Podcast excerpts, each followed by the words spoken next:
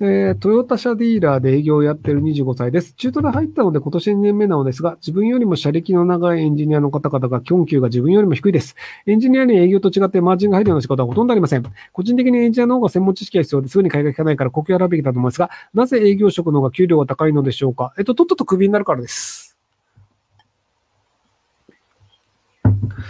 えっと、結局その、あの、営業がいないといくらエンジニアがいたとしても、その会社成立しないんですよ。あの、すごくわかりづらいかもしれないのですけど、えっ、と、エンジニアがいなかったら、じゃあ仕事ができないじゃないか。でも、売る側の営業がいなかったら仕事ができないじゃないかっていう、どちらも正しいのですよ。なので、営業とエンジニア、どちらも必要なんですよ。で、ただし、低い給料でもエンジニアは集まります。で、優秀な営業は高い給料を出さないと集まりません。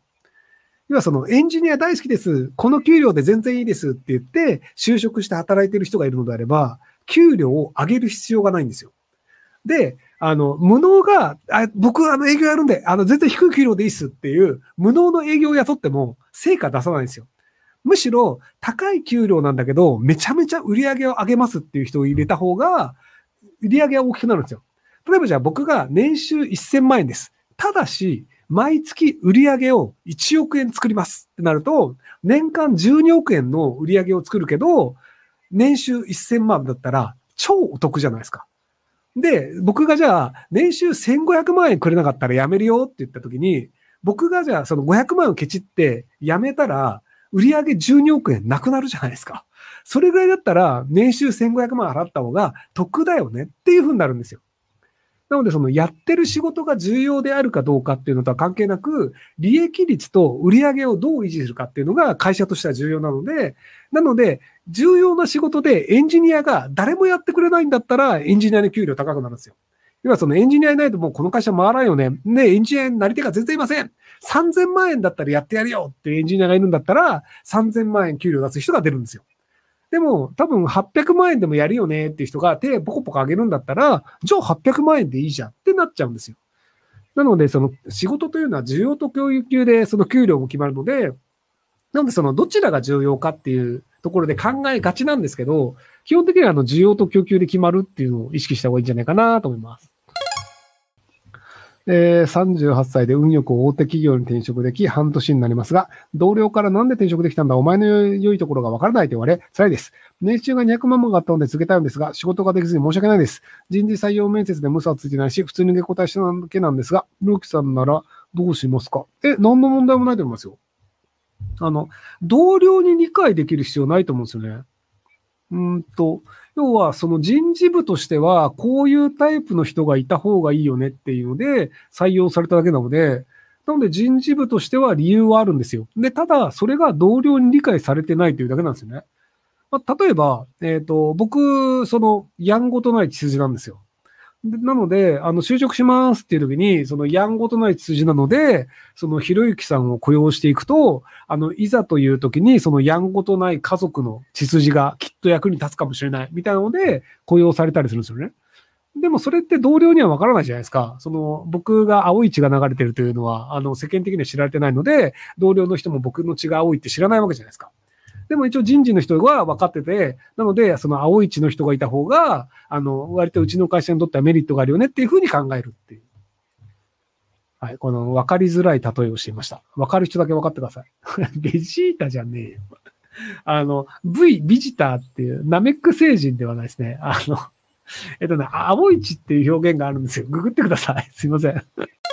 えー、日本の賃金が上がらないと話題になってますが、日本は資本主義なので、労働者は資本を増やすための労働力分しか賃金をもらえないのが当然だと思っています。労働者として資本に縛られることなく自由を謳歌すればいいのにと思うんですが、ヘルクさんどのように考えてますか、まあ、結局その賃金が上がらないで、会社が利益を上げているというのが事実なのであれば、独立して自分で会社を作っちゃえばいいんですよ。例えばじゃあ、たこ焼き屋で働いています。時給1500円でやってます。でもそのたこ焼き屋は毎月100万円利益を上げています。で、そこで1500円から1600円にしてください。嫌だよって言われるんだったら、もう自分でたこ焼き屋出せばいいんですよ。なので、その、会社が搾取をしていて賃金が増えないのであれば、独立をするというのが、割と他の国ではありがちな話なんですよ。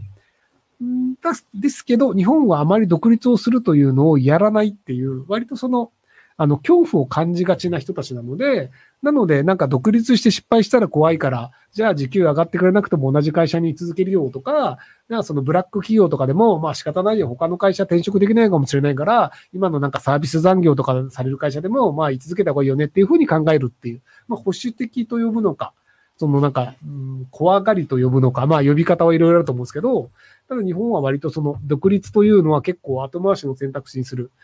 人が多い国なんじゃないかなと思います。えー、40代の独身女性で現在休職中です。お世話になっている知人が会社を紹介してくださるのですが、甘えて入社してよろしいでしょうか？入社してうまくいかなかった場合、知人迷惑では心配です。えっと、失敗することを考えて動かないより、あの、お世話になってるんだから、ちゃんとその恩を返すためにきちんと成果を出そうというふうに考えて、きちんと頑張る方が良いと思います。なので、あの、ありがとうございますって言って、きちんと成果を出して、あの人入れてよかったよって言われるようにするっていう方に時間を使った方がいいと思うので、あの、失敗したらどうしようっていうのを、あの、酔っ払ったおっさんに1600円払うよりも、あの、そのためにじゃあ何の勉強した方がいいかとか、ちゃんとあの、土日はきちんとあの、休憩を、今日土日じゃねえか。あの、ちゃんとこう、12時過ぎる前に寝て睡眠時間をちゃんと取るとかっていうので、成果を出す方向で頑張った方がいいんじゃないかなと思います。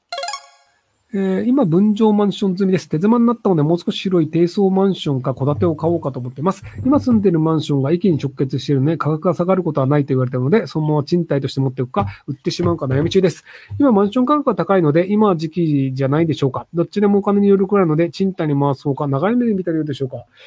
えっと、まあ、その割と価値価が上がっている状態なので、上がっている時に売った方がいいよねという場合と、あと山手線の内側とかであれば、ずっと上がり続けるかかもしれないよねとかもあったりするので、なんでその地域によるので、むしろそこら辺は、あの、その近所の不動産屋とかに話を聞いてみた方がいいんじゃないかな。で、あの、売りたいですっていう話をしたら、今すぐ売ってくださいって言われちゃうんですよ。で、買いたいですって言ったら、今すぐ買いたいですってなっちゃうんですよ。なので、不動産に聞くとしたら、その、どの地域を買った方が長期的に得ですかもしくは、この地域とこの地域、両方マンション持ってるんですが、どちらを売った方が得ですかっていう比較として聞いてください。ではその、あの、買いたいって言ったら買いましょう。売りたいって言ったら売りましょうってなるので、どちらの地域だったら今買った方が得ですし、こっちは後で買った方が得ですよとか、こっちだ、比較するんだったら今買わない方が得ですよみたいな話になるので、その、聞くべき聞き方っていうのを間違えると無意味な情報になると思います。